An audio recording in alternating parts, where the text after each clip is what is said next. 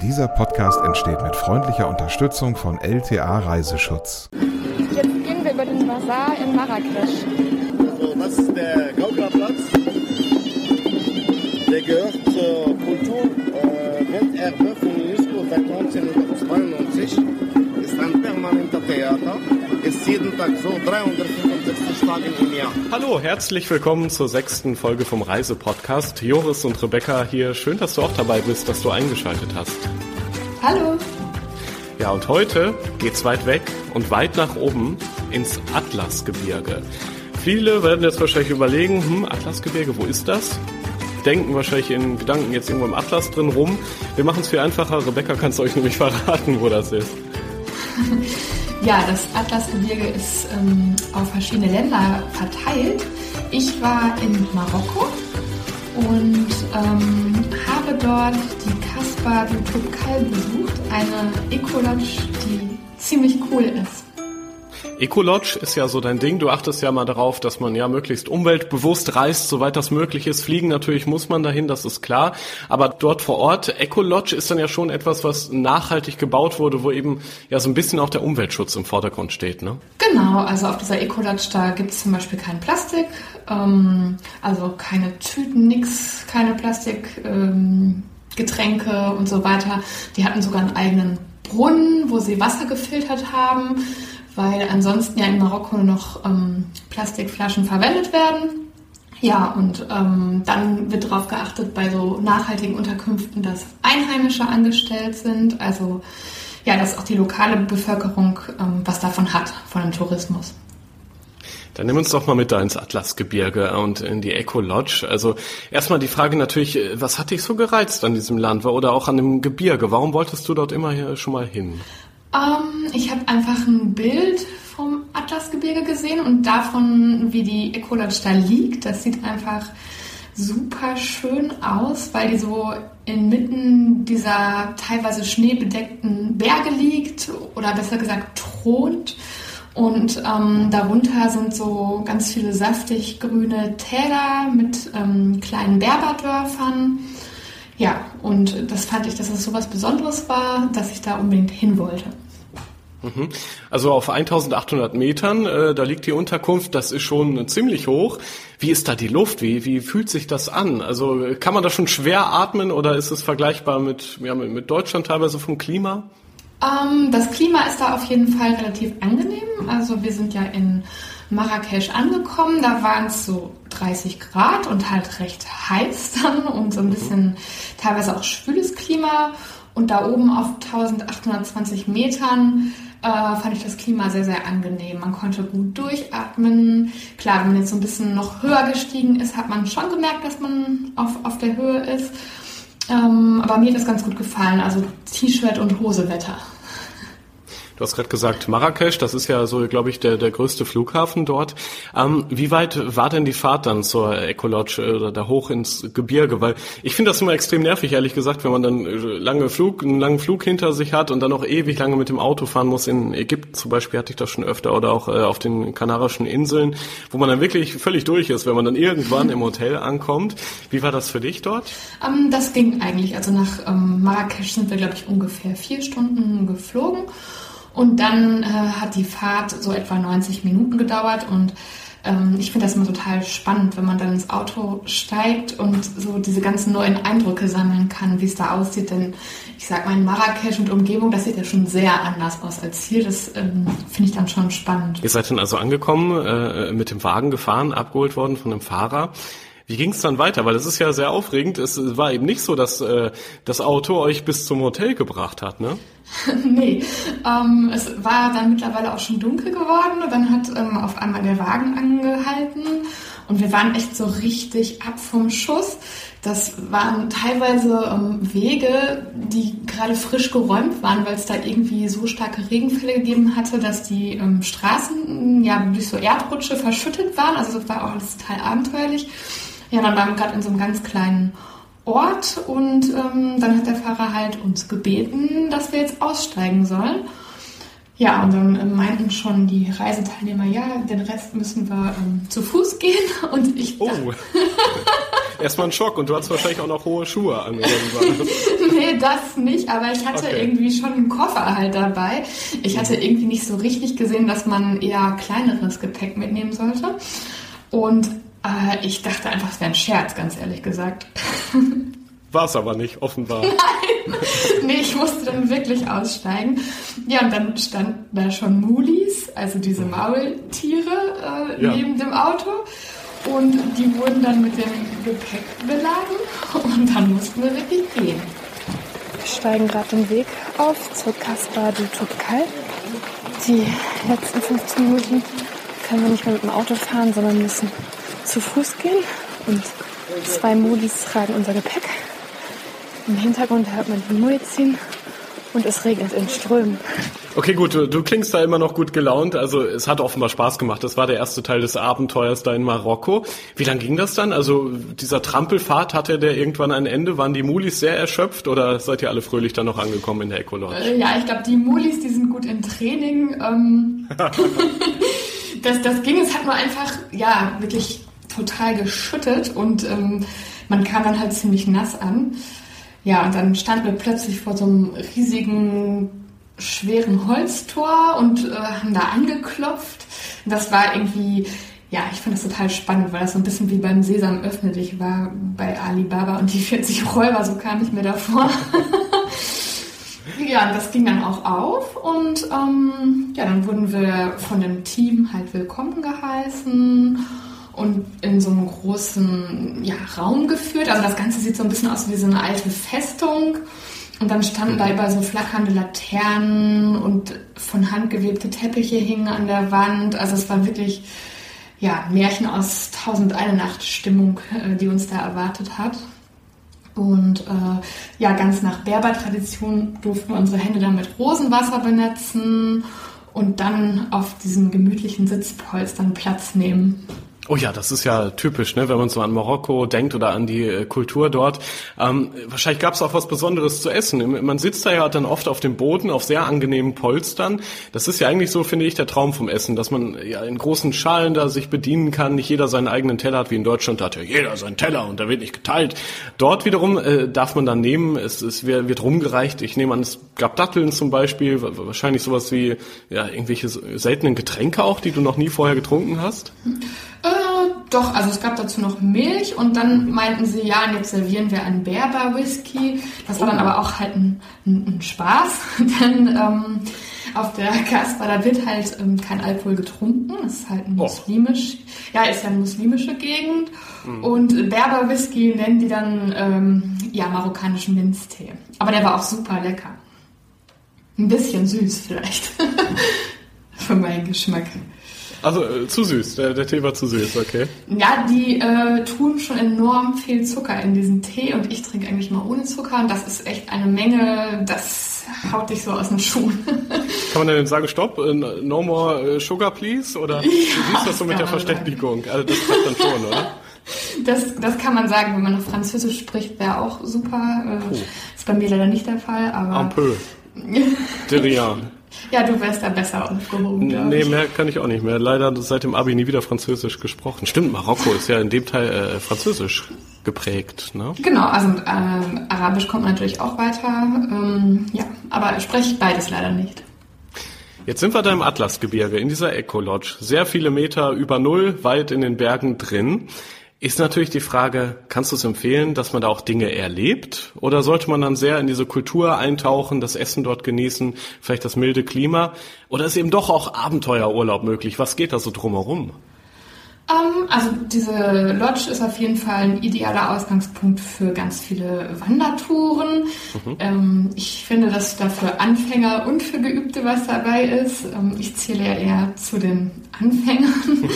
äh, ich habe dann mehr so, ich sag mal, vielleicht die haben dann höchstens vier Stunden gedauert, Wanderungen gemacht, wo man einfach eine tolle Kulisse hatte. Dann konnte man diese ganzen grünen Täler von oben sehen mit Apfel, Kirsch und Walnusshainen. Also da wird ja super viel angebaut in der Region. Terrassenfelder gibt es da. Ja, und auch diese ockerfarbenen Nebenhäuser sind irgendwie, ja, spannend, finde ich. Teilweise wohnen da dann oben die Ziegen und unten die Menschen oder umgekehrt. Also die Menschen wohnen ja wirklich noch sehr, sehr einfach. Das ist ähm, sehr spannend. Die Kulisse, also viele grüne äh, Täler. Ich glaube, äh, Apfel, Kirsch, Walnusshaine, alles kann man da sehen, bestaunen, viele schöne Fotos machen. Und du hast auch dazu einen kleinen Ton mitgebracht, nämlich von eurer Wanderung im Atlasgebirge. Ich wandere hier gerade durch das Atlasgebirge zusammen mit meinem Guide. Und wie ihr ein bisschen hören könnt vielleicht, rauschen hier die Bäche runter. Oben kann ich die schneebedeckten Spitzen sehen. Und was ich hier besonders cool finde, ist, dass die Wanderwege irgendwie gar nicht ausgeschildert sind. Jedenfalls nicht die, die wir hier nehmen, sondern man so über Stock und Stein geht, Flüsse überquert. Ja, manchmal auch ein bisschen aufpassen muss mit dem Geröll. Aber man ist einfach wirklich mittendrin in der Natur. Zwischendurch kommt man durch kleine Dörfer und kann auch mal hier und da einen Blick in die Türen rein erhaschen und schauen, wie die Menschen hier so leben. Ja, und ganz oft leben unten im Haus hier die Tiere, zum Beispiel Ziegen oder Hühner oder Schafe. Das ist einfach sehr beeindruckend.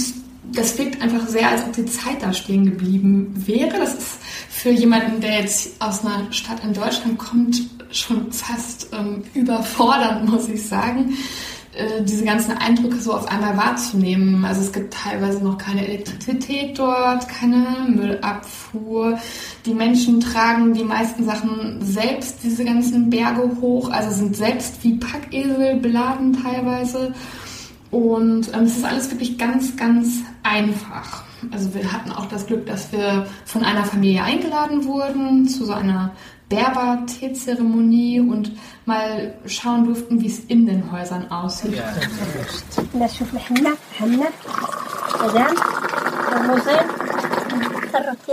Ja, Mademoiselle.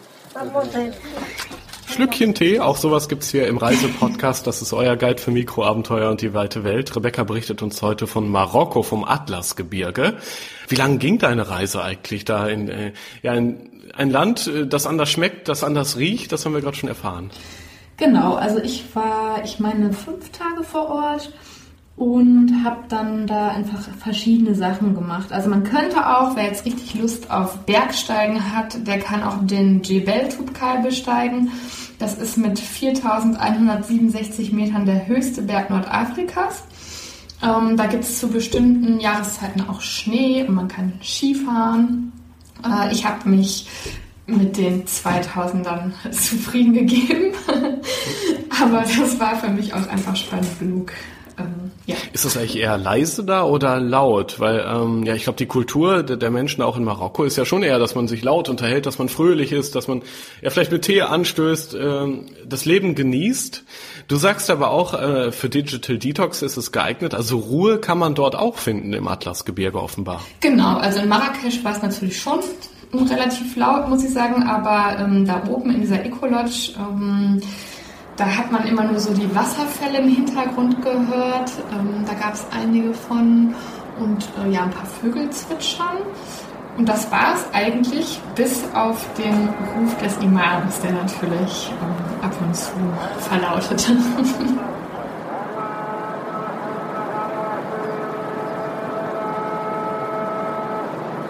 Das klingt ja krass. Da hört man einen Wasserfall im Hintergrund der Muezzin, der dann da ruft.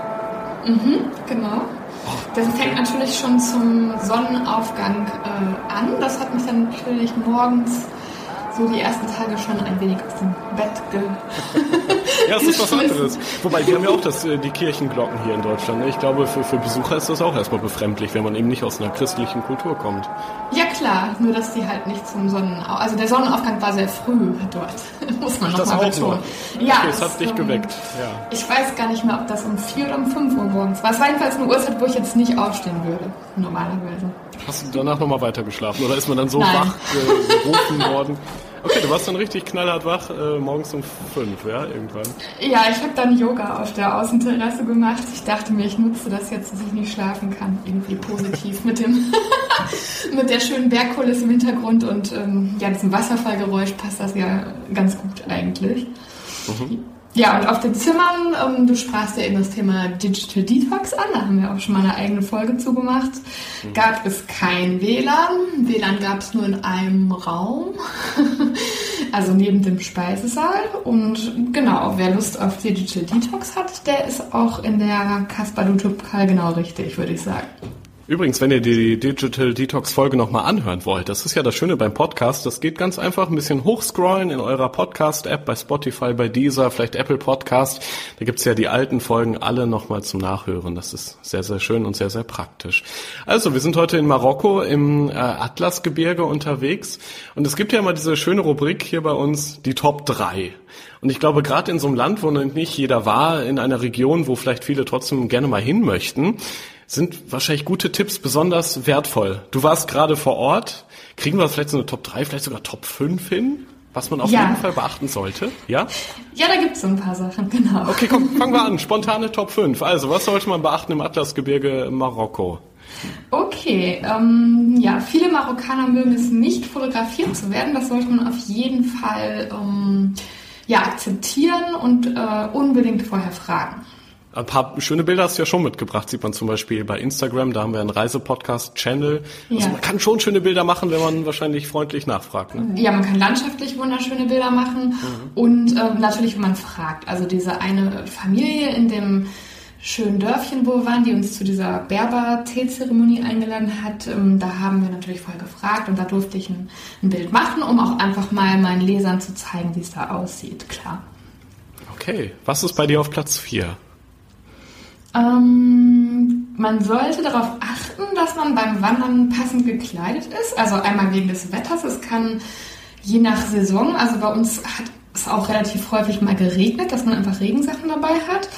Und ähm, ja, keine zu kurze oder enge Kleidung tragen, das wäre auch wichtig.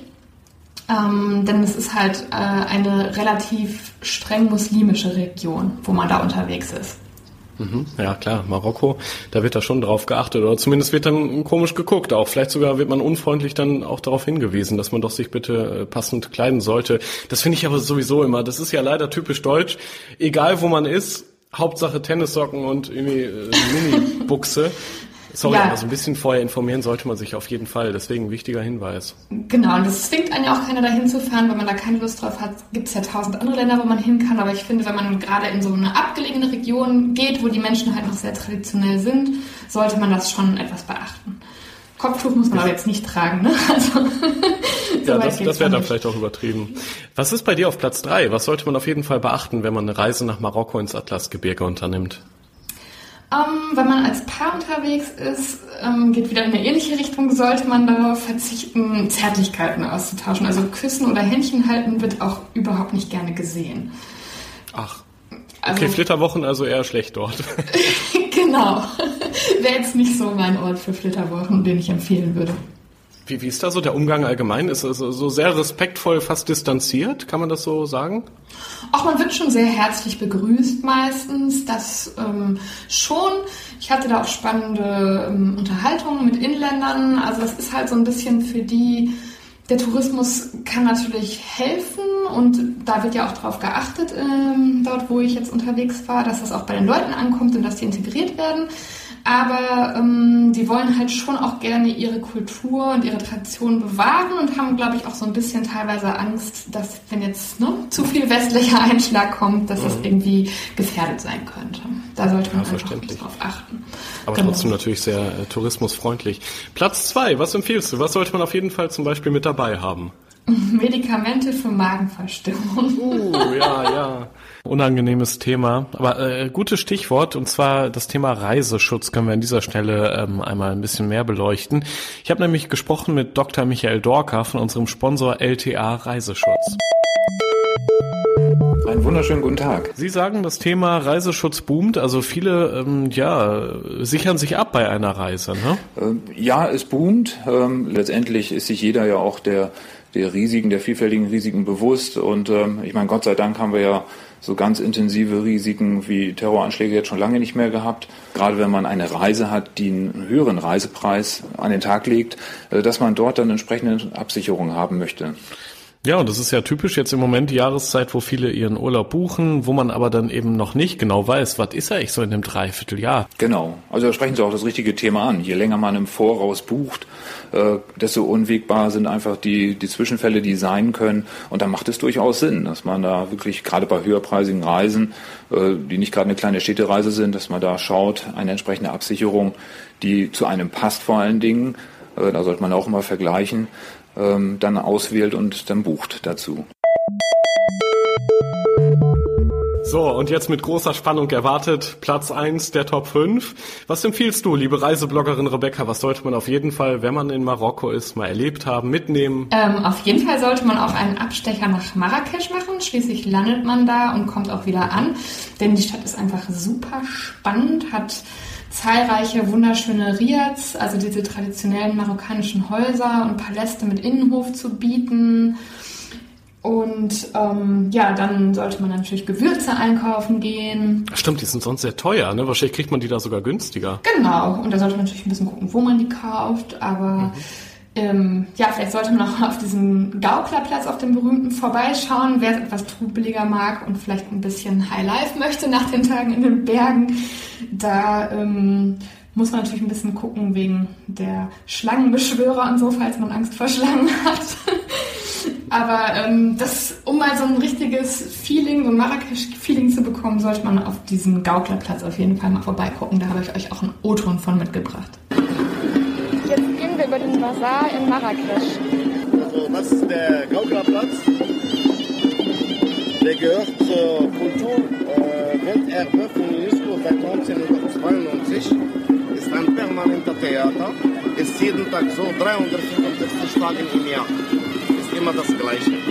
Schlangenbeschwörer, Akrobaten, äh, Geschichtenerzähler, Musiker, Tänzer. Die Stände der Essen werden gerade gebaut, das sehen Sie, die funktionieren nur, nur nachts. Okay? Und das ist der Platz. Dort sind nur Stände, die Saft verkaufen. Und das führt zum Zug von Marrakesch. Immer, wir sind immer im Abstand. Oh, da ist ja da richtig was los da auf dem Gauklerplatz. ja, also mir war das zu viel, muss ich sagen, ja. weil einfach wahnsinnig viele Stände da sind und ganz viele Leute auch auf dich zukommen. Ähm, ich wollte da schnell persönlich wieder weg, aber manch anderen Leuten gefällt das. Und Stadtführer hast du da auch getroffen, ne? Der hat dir dann Tipps noch für den Abend gegeben? Genau, was wir dann da abends machen können und ähm, denn das ist auch nachts alles sehr schön beleuchtet und der hat uns dann so einen Geheimtipp gegeben, von wo man den besten Ausblick hat. Also der Tipp vom Reiseführer ist, dass man hier abends ähm, sich ins Café Glacier setzen soll und das ganze bunte Treiben auf dem Marktplatz hier von oben beobachtet. Ja, sehr spannend. Wir waren heute in Marokko einmal zu Gast. Ja, ein Land mit mehr als 35 Millionen Einwohnern. Durchaus äh, touristisch, aber eben auch eine sehr eigene Kultur, auf die man dort achten sollte als Tourist, haben wir heute gehört von Reisebloggerin Rebecca.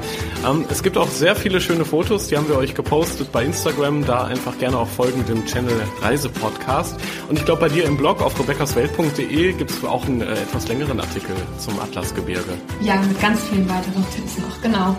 Natürlich, da sollte man eh unbedingt mal vorbeischauen. Und gerne diesen Podcast auch weiterempfehlen übrigens. Wir brauchen ganz viele Abonnenten, das wäre so toll, dass wir eine richtige kleine Reise-Community werden. Also wir freuen uns da sehr auch über eure Kommentare. Vielleicht habt ihr Feedback, vielleicht habt ihr auch Tipps, wo wir mal hinreisen sollten. Denn wir haben ja alle zwei Wochen hier eine neue Episode. Ja, wir freuen uns auf euch. Bis dann. Ciao, ciao.